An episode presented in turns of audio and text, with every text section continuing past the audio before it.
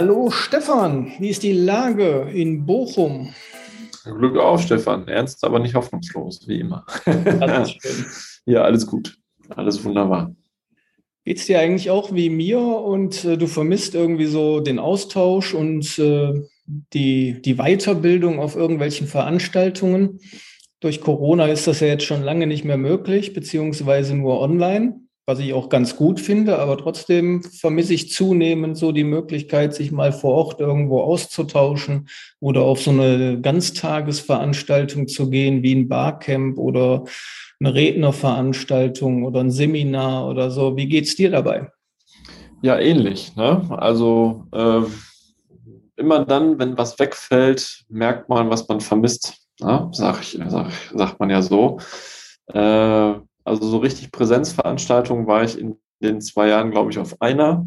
Äh, mal so eine Halbtagesveranstaltung und ähm, also ist echt eingeschränkt und das, das ist wirklich schade. Also bin ich ganz bei dir, vermisse ich auch. Wie wichtig ist das Thema denn für dich eigentlich so, die persönliche Weiterentwicklung oder so? Machst du da viel?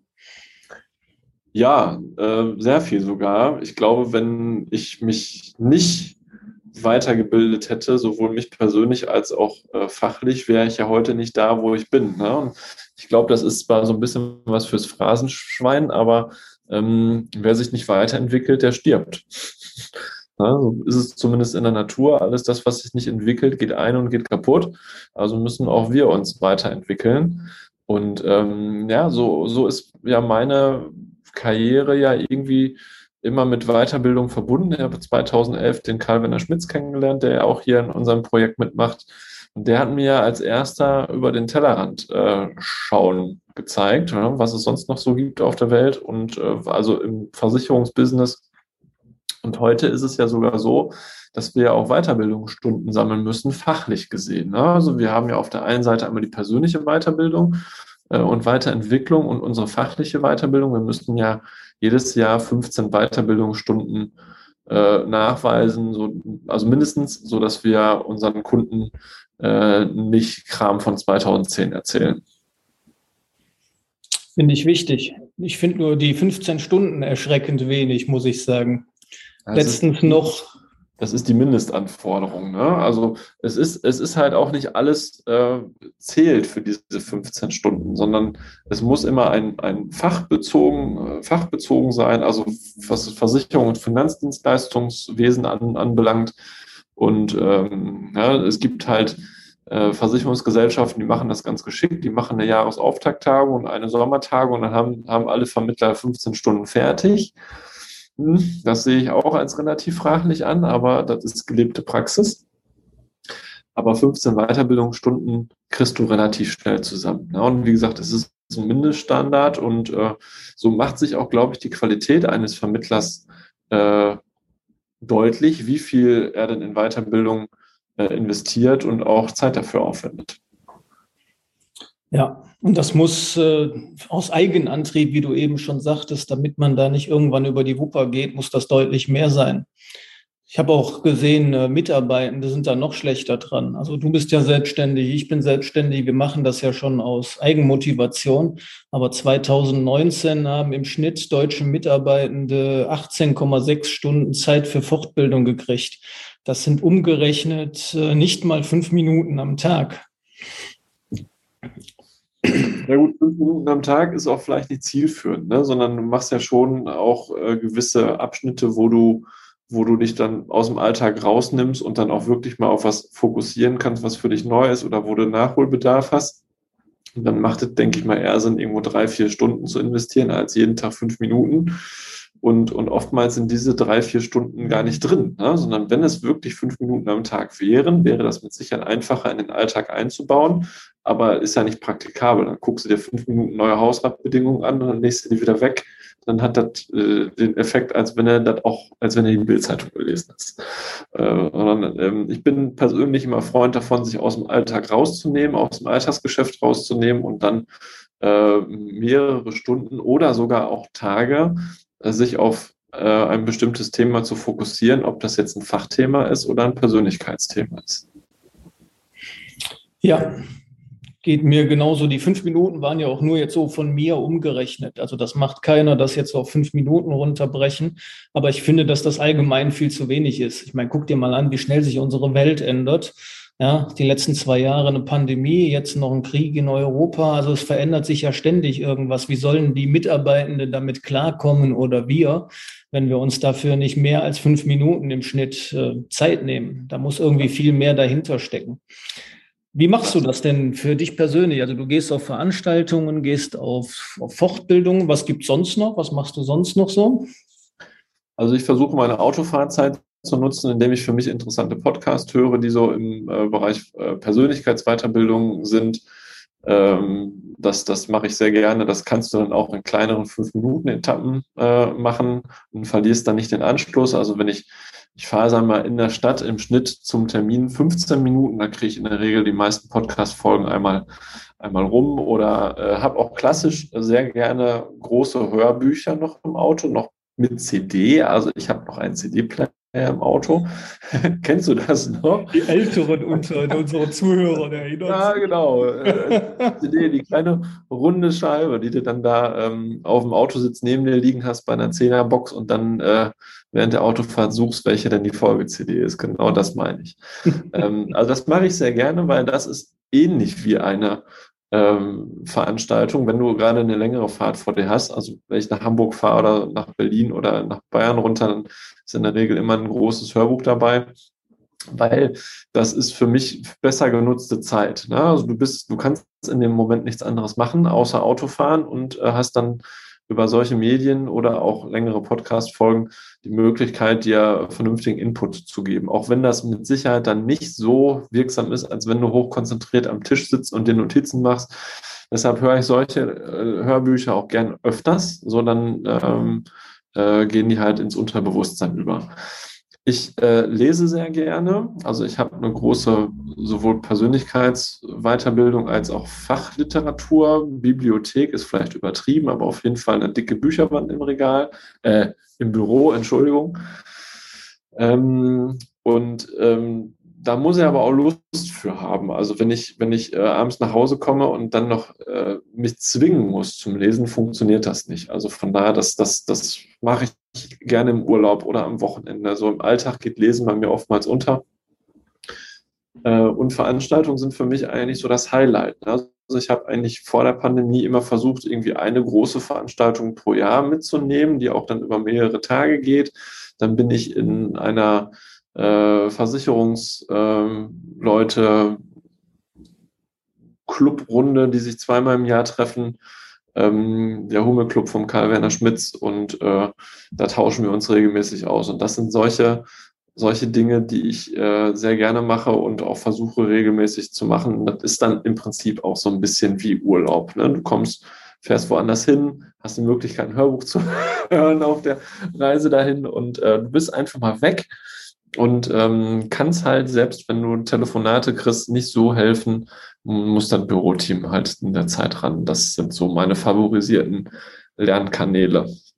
Und die, die Weiterbildungsmöglichkeiten, also die Sachen, die wir für, unsere, für unseren Alltag brauchen, diese 15 Weiterbildungsstunden mindestens, da ist es ganz gut, dass es da eine Menge Online-Möglichkeiten gibt. Ähm, dann machst du mal hier eine, eine, Veranstaltung, die ein Stündchen geht und dann mal da, so, so wie gerade Zeit ist. Äh, und dann, äh, das kann man immer in so kleinen Häppchen machen. Das sind aber in der Regel Dinge, wo du dann auch konzentriert zuhören musst bei. Und da ist das gut, dass es sowas online gibt.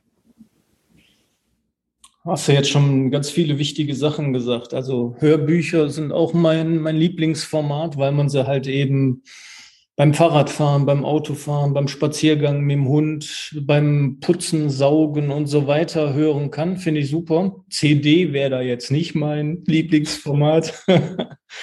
ich äh, nutze da einen bekannten äh, Hörbuchdienst äh, im Internet, was vor allen Dingen den Charme hat, ich höre mir die Hörbücher ja alle schneller an, als die eigentlich eingesprochen sind. Also auch Podcasts höre ich immer auf 1,3, 1,4, 1,5-facher Geschwindigkeit. Da gewöhnt man sich sehr dran irgendwie und äh, ich finde das klasse, spart dann nochmal Zeit. Dann ist auch ein sieben Stunden Hörbuch schneller durch. Das machst du aber aus Zeitersparnisgründen oder warum? Ähm, ich weiß nicht, ich habe da irgendwann mal mit angefangen und äh, man gewöhnt sich da wirklich dran. Also ein Podcast heute in Normaltempo anzuhören, finde ich teilweise schnarchlangweilig. Okay. Deswegen läuft das bei mir immer, immer schneller durch, ja. Äh, und die Notizen hast du ja eben schon mal gesagt, wenn man sich was anhört, dann ist es äh, schwierig, sich Notizen zu machen. Dafür habe ich halt auf meiner Uhr eine Sprachnotiz-App. Das heißt, ich mache dann kurz Pause, wenn mir da irgendwie was einfällt und dann spreche ich mir das in meine Sprachnotiz-App. Kennst du denn so Dienste wie äh, Blinkist oder Get Abstract, wo man so Buchauszüge bekommt, so eine kurze Zusammenfassung, 15 Minuten oder so von allen möglichen Büchern? Nutzt du sowas? Nee. Also ich habe davon schon mal gehört, ähm, gerade vom Blinkist, aber ich habe es noch nicht genutzt oder auch, auch noch nicht reingeguckt. Also auch bei Büchern muss ich dir ganz ehrlich sagen, so das Thema E-Book finde ich fürchterlich. Ich habe mal zu Weihnachten so ein E-Book-Reader bekommen. Äh, das Ding liegt ungenutzt in der Ecke irgendwie. Ne? Also ich habe da noch, bin da immer noch Freund vom gedruckten Buch. Das hat auch Vorteile, weil man sich äh, das, den Inhalt dann eigentlich besser merken kann. Aber trotzdem habe ich auch viele E-Books. Ähm, zum einen, weil ich die dann immer dabei habe. Ja, auch wenn ich irgendwo hinfahre, äh, verreise oder sowas, habe ich dann ohne großes Zusatzgepäck oder so immer meine Bücher mit dabei. Und zum anderen habe ich eine App auf meinem iPhone, die heißt Voice äh, Reader. Und äh, da kann ich mir meine E-Books vorlesen lassen, weil es gibt ja leider nicht alle Bücher als Hörbuch. Und wenn ich dann ein Buch nicht als Hörbuch finde, dann lade ich mir das als E-Book runter und lasse mir das vorlesen.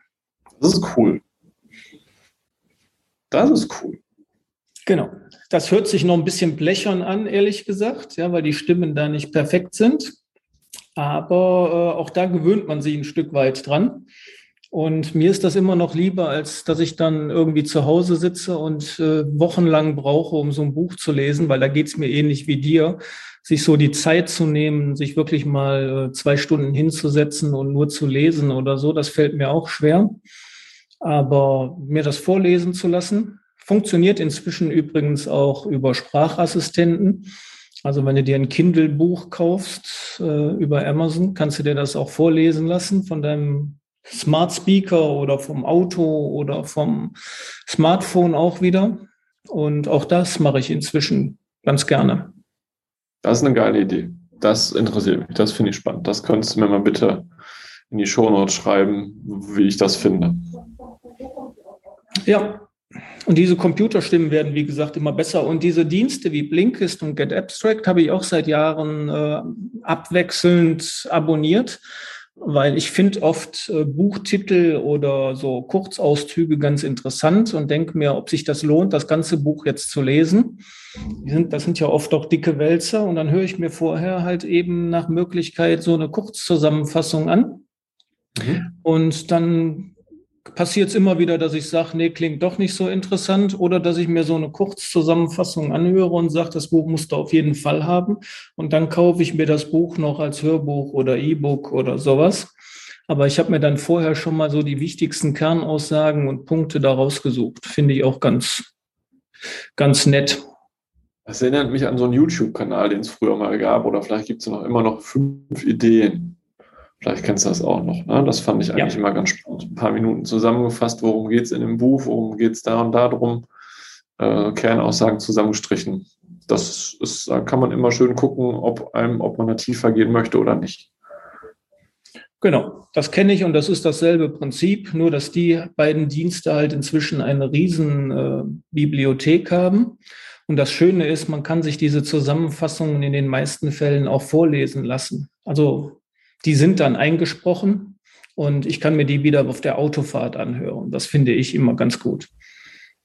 Ja, cool. Und dann kannst du auch einfach mal in interessante andere Themen. Also ich bin ja jetzt nicht so einer, der sich immer nur ein Thema anhört, sondern ich bin auch neugierig und möchte mal in andere Bereiche reinhören. Und dann kannst du dir da halt Bücher querbeet anhören zu allen möglichen Themen. Das finde ich auch noch ganz, ganz nett.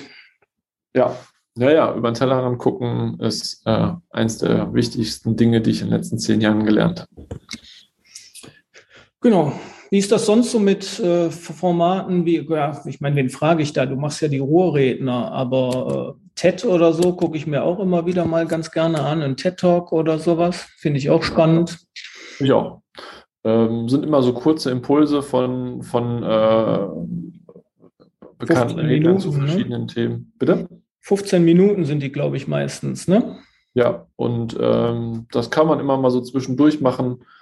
Äh, das mache ich ganz gerne so, äh, so wenn ich auf irgendwas warte oder so weiter. Ne? Also wenn ich merke, so ich warte jetzt auf den 15 Uhr Termin, es ist jetzt äh, 10 vor und äh, jetzt richtig was anderes anfangen lohnt sich nicht. Ähm, deshalb dann klicke ich sowas immer mal kurz an, schaue mir das an, kriege relativ schnell mit, finde ich den gut, finde ich den weiter gucken und ähm, oder auch nicht. Ne? Und da klicke ich mich immer ganz gerne durch durch solche kleinen Impulsvideos oder ähm, ja, meistens per Video, weil ich die Leute dann auch gerne sehe, wie sie auf der Bühne äh, hantieren und agieren und äh, finde ich immer ganz spannend, weil wir solche Veranstaltungen auch machen. Das stimmt. Ja, geht mir genauso. Da finde ich dann auch das Bildformat oder das Bewegtbildformat gut, ja, weil dann sieht man vielleicht nochmal eine interessante Präsentation oder hat eine gute, einen guten Auftritt, den man sich da angucken kann, finde ich auch spannend. Ja. Bist du auch jemand, der Online-Kurse macht oder ist das nichts für dich? Ja, also ich habe Online-Kurse schon gekauft und auch genutzt und ähm, bei Online-Kursen ist, ist die, die gleiche Gefahr meiner Meinung nach wie beim Buch. Du kaufst was und guckst aber gar nicht rein. Ne? Ähm, deshalb habe ich in der Regel Online-Kurse, die so teuer sind, dass es mich geschmerzt hat, die zu bezahlen und dann guckt man dann da aber auch rein, weil man ja im Prinzip sein Investment wieder haben möchte. Ne? Also dann nutzt man die schon, so Online-Kurse, die nichts kosten, äh, irgendwie nicht. Ähm, aber gut, ja. äh, die Online-Kurse selbst haben den Vorteil, dass man die sich reinziehen kann, wann man eben möchte. Also ich habe schon bei einigen äh, auch Persönlichkeitsentwicklungstrainern äh, Online-Kurse mal mitgemacht und war auch schon in der Pilotrunde, bevor die in, äh, gestartet worden sind, so als Feedbackgeber. Äh, das finde ich eigentlich ganz gut, aber das Thema muss mich dann auch wirklich begeistern oder muss mich, muss mich catchen ähm, dass man dann auch am Ball bleibt. Ne? Die meisten sind dann ja auch sehr umfangreich ne? und, und gehen dann über mehrere Stunden und äh, äh, das, das alles zu konsumieren äh, kann dann manchmal anstrengend sein, aber ähm, wir haben ja alle Disziplinen und auch Durchhaltevermögen, dass wir das durchziehen können, wenn uns das Thema interessiert. Aber da geht es mir genauso wie dir. Also so den Online-Kurs, den man irgendwo so für 10 Euro mitnimmt oder der gratis ist, da guckt man tatsächlich selten rein. Also ich auch nicht. Aber wenn du mal 700 Euro oder so für einen Online-Kurs ausgegeben hast, dann hast du auch die Motivation, das durchzugehen. Ja, und auch was draus zu machen. Das ist das Wichtige daran. Ne? Ja. Nicht nur, nicht nur zu gucken, sondern auch was davon umzusetzen, dass du irgendwie die 700 Euro wiederkriegst. Ne?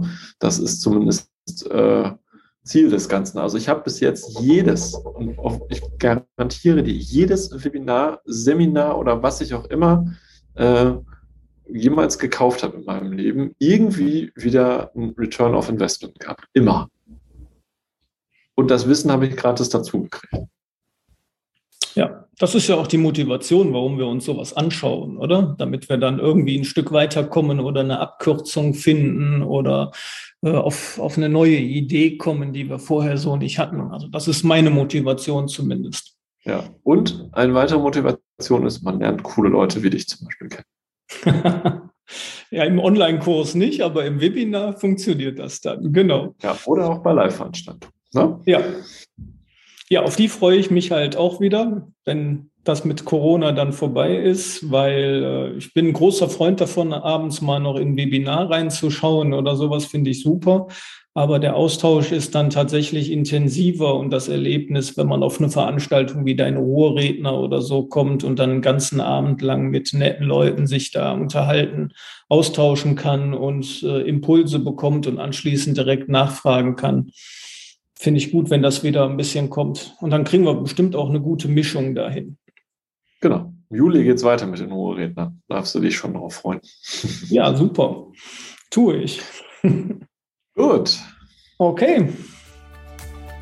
Dann weiter viel Spaß bei der, bei der persönlichen Weiterentwicklung. Danke. Dir auch. Und dann hören wir uns Und nächste Woche wieder. Alles klar. Mach gut. Danke dir. Du auch. Ciao. Tschüss.